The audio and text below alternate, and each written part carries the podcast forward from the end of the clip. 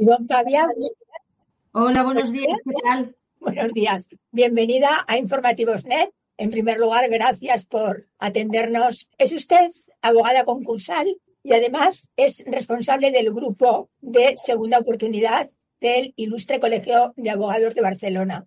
Y vamos a hablar de esto, de la ley de segunda oportunidad que se aprobó en 2015 después de la crisis financiera y económica que dejó muchísimos cadáveres entre empresarios y particulares, se aprobó esta ley de segunda oportunidad que no se entendió muy bien en ese momento.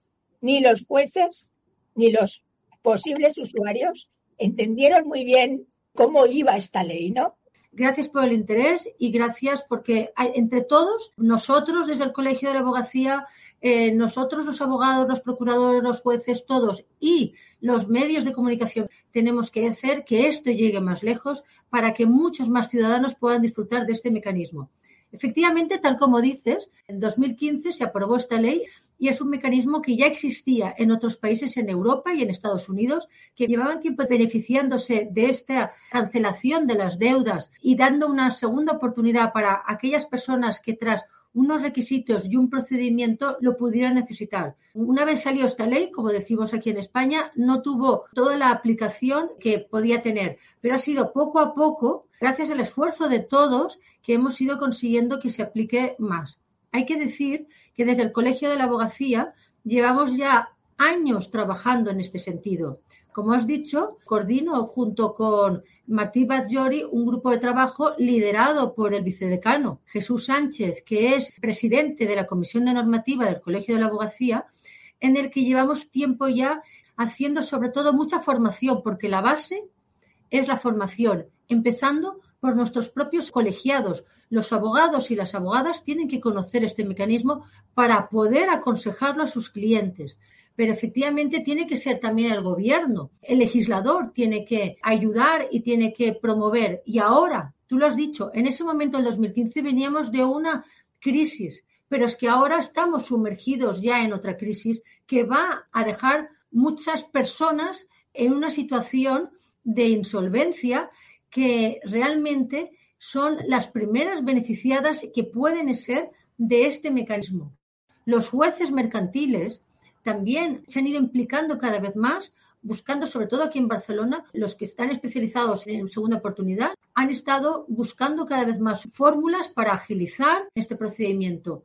Y hoy por hoy podemos decir que ya tenemos 8.000 casos en el último año.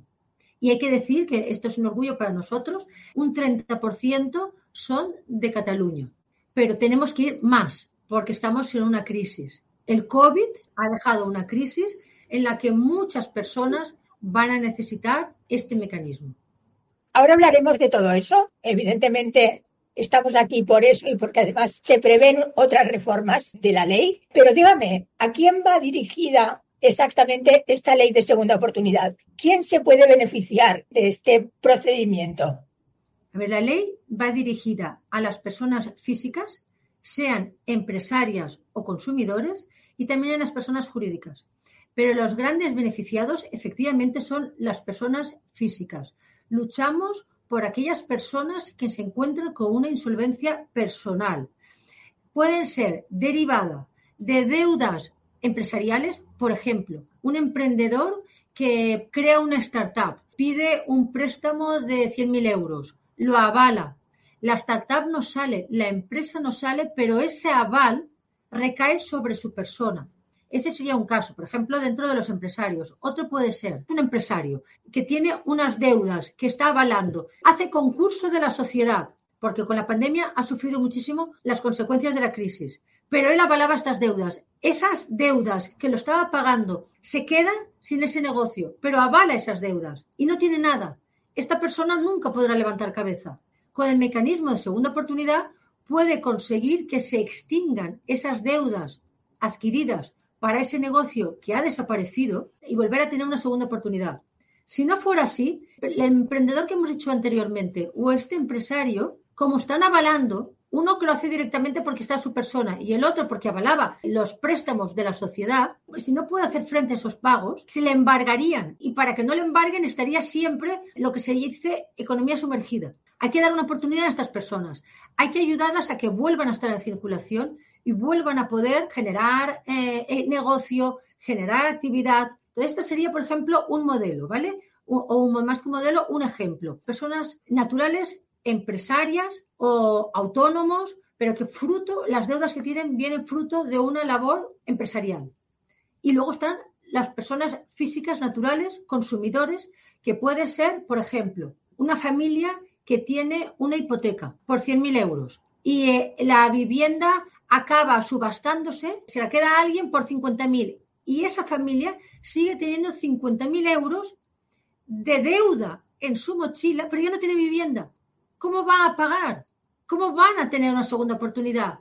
El matrimonio, si quisieran trabajar, van a tener siempre una deuda de, de 50.000 euros en su mochila, siempre en su espalda. Ni un banco les va a avalar.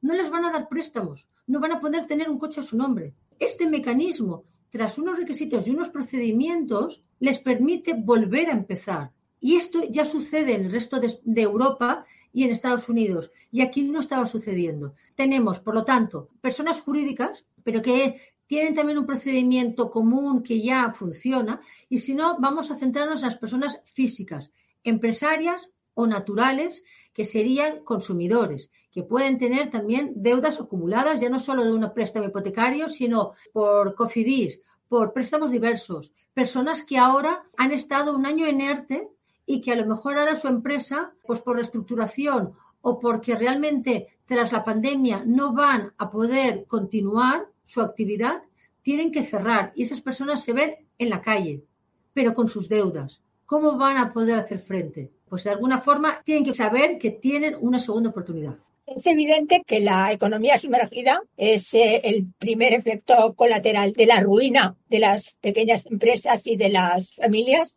pero la justicia en este momento, la ley de segunda oportunidad, tiene dos maneras de resolver esta ruina. Una, sometiendo al arruinado en particular a una especie de acuerdo extrajudicial de pagos con las personas a las que les debe el dinero o conseguir la exoneración total de la deuda. ¿En qué casos ocurre lo primero y en qué casos ocurre lo segundo? Es un poco diferente. No es que sea una elección una cosa o la otra. Vamos a decir lo que es el procedimiento y así queda claro para que también por los que nos escuchen sepan de qué estamos hablando. Es un procedimiento en el que tiene tres fases. Una primera, que ya le has dicho, el acuerdo extrajudicial de pagos. Una segunda, que es el concurso consecutivo o concurso ya en los juzgados. Y una tercera, unida a esta segunda, la solicitud de lo que se llama BEPI, que es beneficio de exoneración de pasivo insatisfecho. Esto es el BEPI, que va unido al juzgado. En realidad van unidas estas dos fases, no es una u otra, van bastante unidas. Primero, se intenta lo que tú has dicho, el acuerdo extrajudicial de pagos. Para eso es necesario un mediador. Entonces, el deudor tiene que acudir a solicitar un mediador, dependiendo de si es una persona física natural o consumidor o una persona física empresario. Si es natural o consumidor, por decir de una manera, acudirá a un notario. Si es una persona con deudas empresariales, acudirá al registro mercantil o a la Cámara de Comercio. Cada uno en función de su naturaleza y del origen de la deuda, irá a uno de estos dos vías. Entonces, el notario, el registrador mercantil o el de la Cámara de Comercio, respectivamente, le designará un mediador. Con este mediador, tras una serie de requisitos y una serie de papeleo, tiene que presentar un plan de pagos. Ese mediador comunica a los acreedores de ese concurso, o sea, a los, a los acreedores que tiene esa persona física, le comunica las deudas y comunica el plan de pagos. Y les dice, ¿el plan de pagos en qué consiste? En una quita y o en una espera. ¿Qué significa? Que sobre las deudas que tiene ese deudor, puede solicitar que se aplace el pago en unos años, un máximo de 10, o puede solicitar lo que sería una quita, que es una reducción. Que puede ser hasta un máximo de 95%. Se puede llegar a solicitar en base a los ingresos. Si uno dice, yo no tengo nada, no tengo casa, no tengo sala, no tengo nómina, no tengo nada, solo tengo, por ejemplo, un plan de pensiones. Y con mi plan de pensiones lo único que puedo pagar son, aunque deba 3 millones de euros, por decir, que no suele ser lo común. Lo común suele ser deber 100.000, 200.000, 150, 50.000, 40.000. Pero dices, debo 100.000 y solo puedo pagar 100 euros al mes porque es que no tengo nada, es que me he quedado en la calle. Pues entonces se dice el plan de pagos viable es un 95% y en 10 años, porque es que no puedo pagar más. Entonces se les comunica a los acreedores. Si los acreedores dijeran que sí, que la mayoría de las veces dicen que no, porque nadie quiere que una quita de un 95% y nadie quiere que se les pague 100 euros al mes y a lo mejor se les deben 100.000, pero bueno, se les comunica. Entonces, cuando se les comunica, ellos dicen sí o no. El 95% dicen no. Si en algún caso dijeran sí, entonces estamos en la fase que tú has dicho, ese acuerdo extrajudicial de pagos se homologa, se cumple, ya está. Pero esto es, vamos a poner un 5% y siendo generosos de los casos. El 95% de los casos no pasan este filtro porque no tienen nada o tienen muy pocos bienes o no tienen suficiente activo para poder satisfacer efectivamente todo el pasivo. Entonces proponen unas quitas y unas esperas que no interesan los acreedores. Ya dicen, no me interesa el acuerdo. Entonces ya se va al juzgado. Y ahí entramos en la fase que va hacia conseguir la cancelación de las deudas, que es, en principio, lo que a la mayoría de los deudores que han de ser de buena fe les interesa. Entonces, ahí en el concurso, en el juzgado, aquí ya un juzgado o mercantil o de primera instancia, depende de si quien ha instado es, como hemos dicho, natural o consumidor, ese irá a una primera instancia. Si es empresario o de deudas mercantiles, que lo que está buscando es la condonación de las deudas mercantiles que han caído ahora sobre su persona, ese irá a un juzgado mercantil. Entonces, dentro de lo que es el procedimiento mm, concursal en el juzgado, se sigue una serie de trámites y al final el deudor solicita la cancelación de las deudas o el BEPI, que es el beneficio de exoneración de pasivo insatisfecho. Por lo tanto, sí que se puede decir que son dos fases, pero van, van juntas. De hecho, muy importante, para llegar a solicitar el BEPI, para que te cancelen las deudas el 100%, dejando al margen el crédito privilegiado, o sea, lo, que puedas, lo que se pueda deber de Hacienda y Seguridad Social, dejando al margen eso, para que te cancelen el 100% del resto, se tiene que haber intentado, cuanto menos, el acuerdo extrajudicial de pagos. Por lo tanto, en un 5% se quedarían en la fase del acuerdo extrajudicial de pagos y en el 100% pasan por el acuerdo extrajudicial de pagos para al final conseguir lo que la mayoría de los deudores buscan, que es la cancelación, la extinción de sus deudas. Ese señor que hemos dicho, empresario, que con la pandemia sufrió el perjuicio y ha tenido que cerrar el bar y ha cerrado su empresa, ha hecho concurso de su empresa, pero tenía unos avales sobre su espalda y los tenía que pagar él, ese lo que pretende al final es buscar la cancelación de esos avales. Y para continuar y montar otro negocio a lo mejor. La persona, esa familia que ha tenido que, ha visto subastada su, su finca, pero que aún tiene deuda, quiere hacer el acuerdo judicial de pagos y quiere hacer todas las fases, pero quiere llegar al final y conseguir la cancelación para poder tener una nueva casa o cuanto menos que le den una fianza para, para un nuevo alquiler, para poder tener un coche a su nombre, para poder tener una nueva vida. Abogada, me pregunto si después de la pandemia, si tenemos datos de si se han incrementado mucho las peticiones de esta figura jurídica. Pues sí, mira, te las voy a decir en concreto que las tenía por aquí, que justo eh, el otro día eh, los estuvimos comentando y los tengo por aquí, a ver que te lo voy a decir ahora mismo.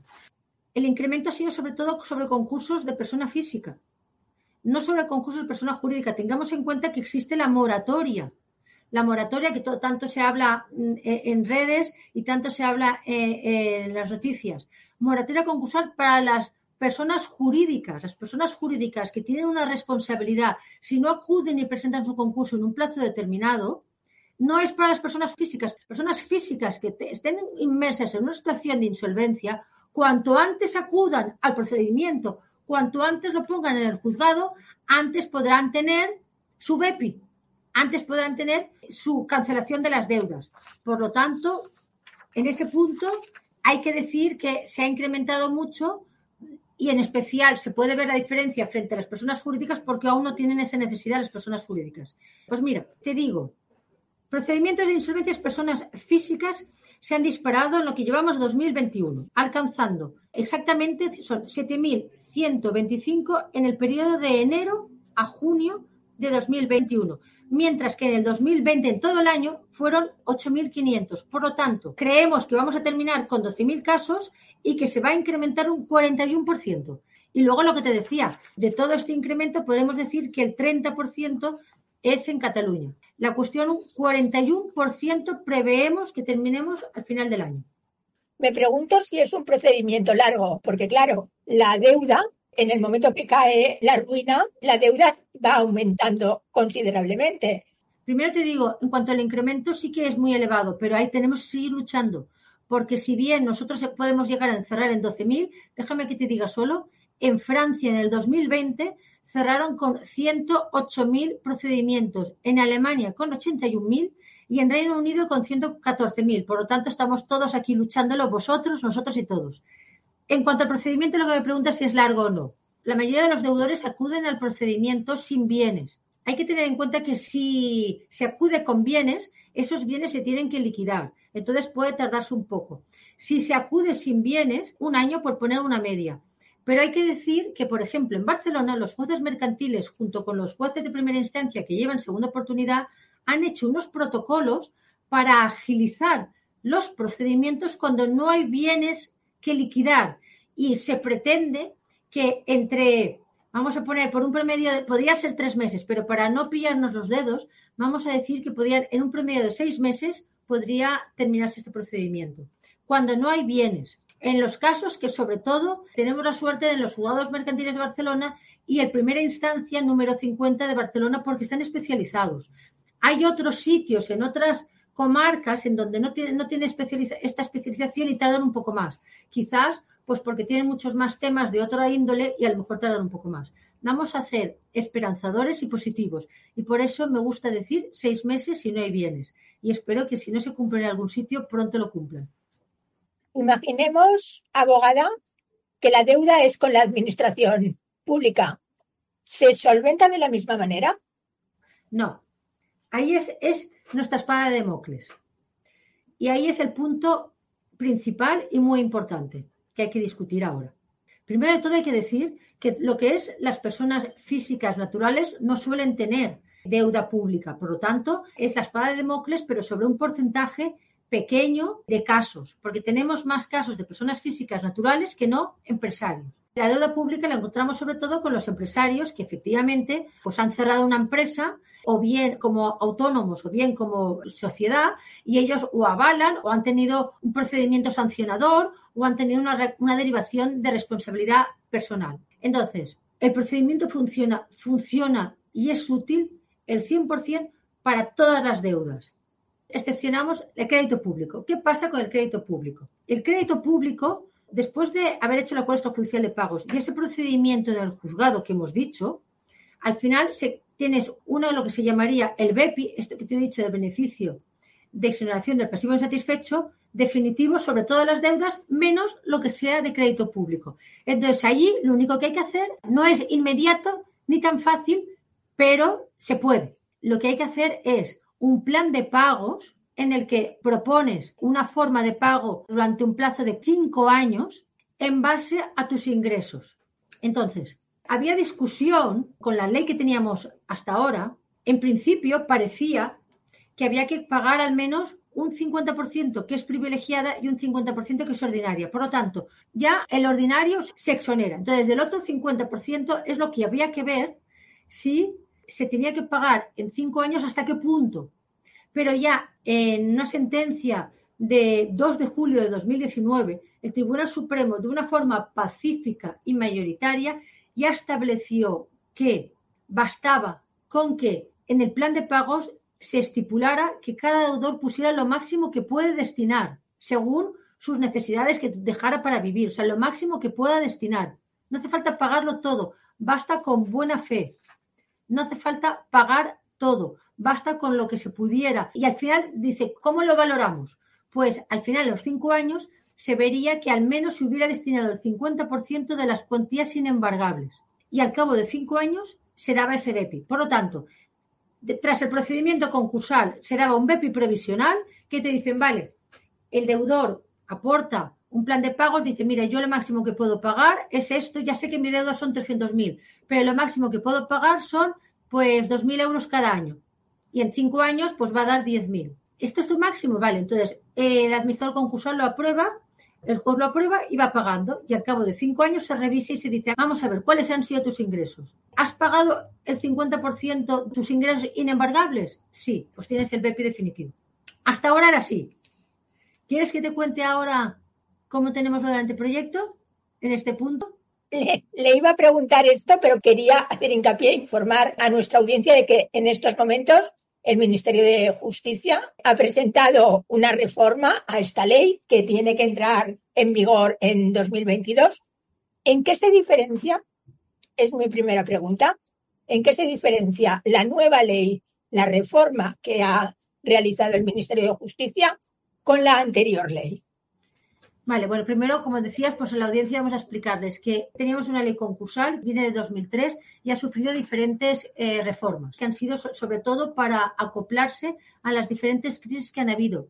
En el 2003, cuando se creó la ley, era una época de bonanza, en donde no se preveía la crisis de 2008, 2009, 2010 que hubo, que entonces se veía que no era suficiente para poder mantener las empresas, o sea, que no daba ayudas y que la mayoría de las empresas acababan cerrándose. Ahora tiene que haber una reforma en donde se tenía que transponer una directiva europea de reestructuración y de exoneración de deudas y de alguna forma se tenía que equiparar en nuestro ordenamiento jurídico al ordenamiento jurídico de Europa. Entonces, en agosto, el gobierno o el prelegislador que decimos sacó la ley, un anteproyecto, en donde hay unas diferentes normas y algunas que tienen que ver, como está diciendo Gemma, en relación a la segunda oportunidad y sobre todo en relación al crédito público. Sobre este anteproyecto ya anuncio que desde el Colegio de la Abogacía de Barcelona, desde el Consejo General de la Abogacía Española, que es ya no nuestro colegio, sino el que agrupa todos los colegios de España, que hay 84, desde asociaciones de administraciones concursales, colegios profesionales como el Colegio de Censores, Colegio de Economistas, muchísimos colectivos han hecho aportaciones que se llaman alegaciones, reivindicaciones, cada uno le pone diferentes nombres. Nosotros hemos hecho 40. De esas 43 que tienen que ver con la... Permítame que le interrumpa, son muchas alegaciones. No les gusta demasiado la, la reforma. Hay unas cosas que sí y hay otras cosas que no tanto, pero realmente hay muchas cosas que cambian muchísimo y que incluso digamos que el prelegislador, a nuestro parecer, y el de parecer del resto de colectivos, se ha extralimitado con respecto a lo que tenía que hacer, que era transponer una directiva europea que tenía que versar sobre una serie de puntos como la reestructuración, la exoneración de, de pasivos, o sea, en donde se ha extralimitado un poco más. Bueno, y efectivamente, pues bueno, pues ha habido mucha queja. Habrá que ver cómo queda la definitiva. Habrá que ver la cuestión, en cuanto a lo que me preguntabas de, en este punto, ¿qué novedades hay? En cuanto a la segunda oportunidad, hay tres novedades y en cuanto al crédito público hay una. Voy a empezar, te cuento las tres, ¿no? Entiendo, Gema. Vale. Te voy a empezar por la del crédito público enlazando con lo último que hemos comentado del crédito público. Y ahí verás la importancia y ahí verás por qué nuestra reivindicación. Y ahí verás por qué hacemos ese congreso que espero que luego hablemos la semana que viene. Porque es muy importante la exoneración de este crédito público. Con todo lo que te he contado, seguro que tú ya compras el procedimiento de segunda oportunidad porque está claro que es muy beneficioso para todos los ciudadanos, sean empresarios o sean personas naturales o sean las dos cosas, porque puede ser una persona que tenga créditos particulares y créditos de empresa y créditos de diferentes índoles. Pero incluso con esto que te he contado del crédito público, vale que puede ser un poco más difícil, pero se puede llegar a conseguir la exoneración de ese crédito público, que no es inmediato. Pues bueno, que tienes que estar cinco años pagando según un plan de pagos sobre tus propias necesidades, no sobre tus 300.000 euros, no es aquello que todo lo que destine va a tener que pagar Hacienda, no. Todo lo que tú consigas va a ser para vivir, para trabajar, para alimentar a tus hijos y una parte para Hacienda. Vale. Pero ahora este anteproyecto se nos desmonta porque dice que no se puede exonerar el crédito público. Algo que veníamos reivindicando, algo que ya teníamos con una doctrina pacífica del Tribunal Supremo, algo que ya se venía aplicando, ahora nos dicen que no se puede exonerar el crédito público. Pero es que además la directiva 26 que el legislador tenía que transponer no dice que no se pueda exonerar, dice que sí que se puede exonerar. Pero el anteproyecto dice que no se puede exonerar. Entonces, ¿qué conseguimos con esto? Un retroceso. Y ahí está nuestra gran reivindicación un retroceso, un procedimiento que estábamos consiguiendo que se incrementara, que hemos pasado de 0 a 8.000. Vale que no tenemos los 100.000 que he dicho que existen en Europa, pero vamos a cerrar con 12, esperamos cerrar con 12.000. Mm, a lo mejor el año que viene ya estamos en 15, 20 y podemos así poco a poco. Ahora tenemos el tema de la exoneración del crédito público. Al final, como he dicho inicialmente, dentro de todos los casos que hay de procedimiento de segunda oportunidad, no todos tienen crédito público. Al final, la deuda de crédito público no es la mayor, pero sí es un tema de reputación. Es un tema de decir, ¿el procedimiento funciona o no funciona? Sí, funciona, porque el crédito público de una forma u otra se acaba exonerando. O sí, pero. Ya empezamos con el sí, pero, y además estamos retrocediendo. Venía desde el 2015, es una ley buena, íbamos funcionando y vamos cada vez, cada año a más. Y ahora esto ha sido, ¡pam!, un, un toque que dices, vamos a ver qué pasa. Entonces, lo reivindicamos nosotros y lo reivindica todos los colegios profesionales, todas las asociaciones. ¿Vale? Un punto.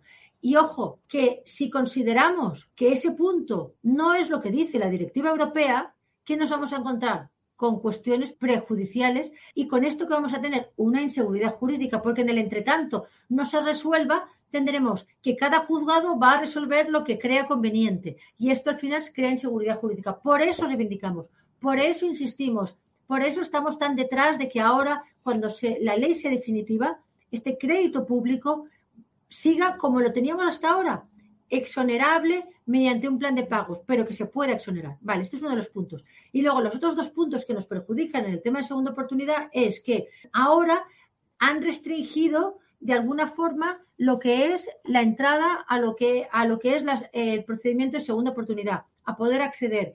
o sea, si ya se tiene una sanción administrativa anterior, ya no se puede acceder al, crédito de segunda oportunidad. Nosotros lo que queremos es que sea fácil, que todos puedan acceder a la segunda oportunidad.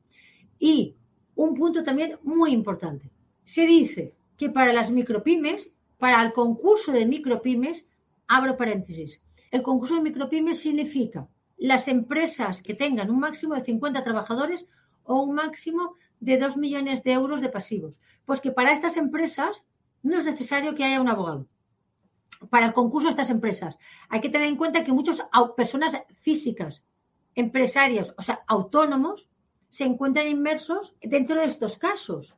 Entonces está diciendo que no es necesario que haya abogado que no es necesario ni que haya abogados ni administrador concursal. Todos están reivindicando la necesidad de abogado y administrador concursal.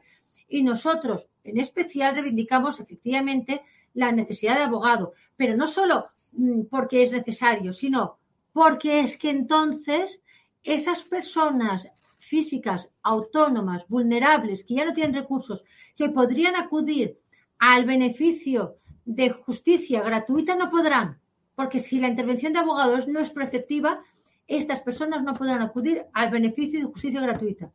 ¿Qué es el beneficio de justicia gratuita? Es eso que se llama turno de oficio que los juzgados tenemos. Nosotros, desde Barcelona, en julio, creamos ya un turno de oficio específico para temas de segunda oportunidad. Es decir, antes, dentro de lo que era la especialidad de derecho civil, cuando uno iba y decía, quiero eh, tengo deudas, quiero eh, em, interponer un, procedimiento de mecanismo de segunda oportunidad, pero no tengo bienes y, no tengo dinero, ingresos, en estos momentos me ha ido todo mal y no tengo ingresos para poder pagar un abogado. Pues el Colegio de Abogados le daba un abogado un oficio pagado por el Estado. Y esto estaba dentro de lo que era, pues, dentro del grupo de abogados. Pero es que ya hemos creado, imagínate la necesidad y cómo estamos luchando para que la implantación de este mecanismo cada vez más, más y mayor y más que lo conozca la ciudadanía, que hemos creado ya un turno oficio específico. Entonces, estas personas, pequeños autónomos, que no tengan recursos para pagar a un abogado, no van a poderlo solicitar porque si no es perceptiva la necesidad de abogado, pues no podrá acogerse a, como digo, al beneficio de justicia gratuita. Por lo tanto, son tres puntos dentro de lo que es el procedimiento de segunda oportunidad que reivindicamos. Uno, la exoneración del crédito público, tal como dice la eh, directiva que se pretende transponer a nuestro ordenamiento jurídico. Dos, un mayor acceso, que no pongan restricciones ni prohibiciones en cuanto a sanciones o resoluciones administrativas, que aun teniéndolas se pueda acudir a segunda oportunidad y sobre todo que no privemos a esas personas vulnerables eh, de poder acudir a acción de justicia gratuita y por lo tanto al turno de oficio. Por lo tanto, que sea preceptiva la intervención de abogado. En general, además de, nosotros, como digo, todos los colegios profesionales y muchas secciones reivindican estos tres puntos y también que haya administrador concursal y también reivindican, bueno, hasta 40, nosotros hasta 40, como te decía antes. Pero bueno, esta reforma supone dejar de poder acceder a esta ley a la mayoría de los autónomos y pequeños empresarios. No, no es que les deje fuera, simplemente no podrán acudir, no tendrán el acceso con el abogado si no tienen medios. Ahora podrían acudir eh, mediante un abogado de oficio que lo paga el Estado. Si no, tendrán que pagarlo de su bolsillo. Si tienen dinero y si no tienen dinero, pues en ese sentido sí, no podrán acudir. Sí que lo pueden hacer sin abogado. Ojo, vamos a. Eso es un punto muy interesante y ahí has tocado el clavo. Lo pueden hacer sin abogado. Entonces, ¿sabes cómo lo tienen que hacer? Rellenar un formulario. Un formulario que no es dime tu nombre y dime dónde vives, sino es una serie de cosas que se, que se piden que son súper complejas. Si no lo saben hacer, ¿sabes qué pasa entonces? Diciendo, bueno, no lo puedo pagar, lo hago yo. Tenemos que el anteproyecto dice que si, si uno, uno de estos deudores se equivoca en algún documento o en alguna información, se va a entender que es culposo. Esos errores se van a entender como culposos. Entonces estamos dando una responsabilidad y depositando una confianza al mismo tiempo en el deudor que te aseguro que si en las empresas más importantes, donde tienen superfinancieros y superabogados, porque yo llevo empresas de como administrador concursal y como abogada que hacen concurso y que te vienen financieros, abogados y de todo, se equivocan cuando tú les pides la documentación. Imagínate una persona física que, muchas veces es eh, la póliza mm, de, no la tengo la tengo que pedir al banco y el banco a lo mejor, como ya no le, ya no le pagas, ya ni te da la póliza. Eh, no sé si debo esto, no sé quién lo avala, si mi madre, mi tía o mi hermana. Eh, no me acuerdo. Y que luego te dicen, ay, cuando ya estás con el procedimiento, si me he olvidado decirte que tenía el 33% de un terreno que heredé de mi abuela, que de pastos, pero que resulta que es importante. Entonces le dices, el administrador concursal te dice, ¿cómo me lo has ocultado? No, no, se le olvidó. O sea, si aún habiendo un abogado por el medio, se les olvida o no, no saben nada y no siempre la documentación está perfecta, imagínate si ellos solitos tienen que rellenar un formulario que en donde pidieran muchísimas cosas con la consecuencia de que como te equivoques o no aportes algo, parece que es de mala fe. Porque ya te, te pones ya te pone el concurso culpable. ¿Qué posibilidades hay, abogada, de que esta ley de alguna manera se apruebe, salga el próximo año mermada? Bueno, vamos a, eh, voy a decir, no quiero ser eh, realista, sino esperanzadora. Y espero que se pueda modificar en los aspectos mm, más importantes y más preocupantes, como son estos que he comentado. Esa es mi esperanza. Lo digo, se lo digo porque, claro, es una ley que es muy poco conocida, la ley de segunda oportunidad, es una ley que empezamos a conocer después de la crisis financiera y económica de 2008. Se aprobó, hemos dicho al principio de la entrevista, en 2015, pero es una ley fundamental para resolver los conflictos de las personas en el siglo XXI, porque evidentemente ahora con las crisis sucesivas, la quiebra es un hecho cada vez más habitual. Totalmente. Totalmente, efectivamente. Ese, mm, ¿cómo se llama? Estigma que tenías antes y que uno decía, cuando antes se llamaban quiebres o suspensiones de pagos, que decía, no lo voy a decir, no lo voy a decir, porque nadie se puede enterar. Ahora ya yo creo que una escalera uno debe decir, un empresario, oye, estoy a punto de hacer concurso. Yo te lo debe decir, pues yo estoy reestructurando. Yo te lo debe decir, pues yo estoy mirando a ver qué habilidad. Yo te debe decir, pues he hecho un ERE, he hecho un ERTE. O sea, en esto, si ya veníamos con una crisis en donde ya cada vez ese estigma era menos, ahora la crisis esa de 2008 ya ha pasado. Es que ahora tenemos una crisis de la pandemia, que nos ha dejado la pandemia o el COVID-19, que va a ser todo, sobre todo, depende de qué sectores, va a ser lo más normal. Entonces, efectivamente, esta ley tenía que, estar. O sea, es que te cuento la alternativa cuál era. ¿Sabes cuál era la alternativa? La alternativa es que el Código Civil, la ley que tenemos, decía que las personas físicas respondían con sus bienes presentes y futuros. O sea, todo economía sumergida, mientras que el resto de Europa y el resto de Estados Unidos o el resto del mundo tenía una ley mucho más avanzada. Por eso esta ley tenía que estar y estamos ahí luchando para conseguir que se implante mucho más y más ahora con la crisis que tenemos, en donde seguro que entre todos conseguimos que sea más conocida. ¿Qué diferencias fundamentales hay entre la ley en Estados Unidos y la europea o la española? Efectivamente, esto es una cosa de, de, cultura y es una cosa que hay que ir haciendo y es una educación que hay que ir incluso implementando. Es que hasta en los colegios hay que implementar una, un poco de educación de finanzas, de economía, sea, esto es una cultura que, se, es poco a poco se va, mm, hay que ir creyéndosela y poco a poco hay que ir creciendo de una forma diferente y ya lo iremos consiguiendo. Efectivamente, pues cuántas veces nos dicen incluso de lo, de no sé, de, ¿cómo se llama? De Trump, ha caído y ha levantado. O sea, es como eh, de tantas personas en Estados Unidos que el mérito es X veces se ha arruinado y X veces se ha levantado. Aquí te arruinas una vez y lo dices bien bajito y que nadie se entere bueno, es un estima que poco a poco se va a ir, por desgracia, por la crisis y también porque eh, el legislador está también cada vez manos a la obra, se va a ir relativizando. Es un tema, mm, bueno, tenemos el lobby bancario, el lobby de Hacienda, o sea, poco a poco se ha de ir entrando en ese espíritu y se ha de ir suavizando todo esto y relativizando el hecho de estar en una situación de insolvencia para efectivamente surgir y volver otra vez a la economía. Es que mira la diferencia entre un empresario en Estados Unidos cae, como se le ayuda y no se le estigmatiza, puede volver a subir, vuelve a cotizar en seguridad social, vuelve a cotizar en Hacienda, vuelve a tener eh, trabajadores, vuelve a tener en una empresa, vuelve a tener economía. Y esto es lo que tenemos que hacer aquí. No puede ser que un empresario caiga y se acabó porque es que incluso Hacienda, Seguridad Social, las empresas, todo el negocio pierde, estamos perdiendo, porque esa persona, claro que podría, pueden haber, y los hay algunos de mala fe, claro que sí, pero vamos a pensar, el empresario de buena fe, que ha tenido unas circunstancias adversas, como puede ser ahora, no dejo de decir un, ejemplos de bares y restaurantes porque son los más afectados. Pues una,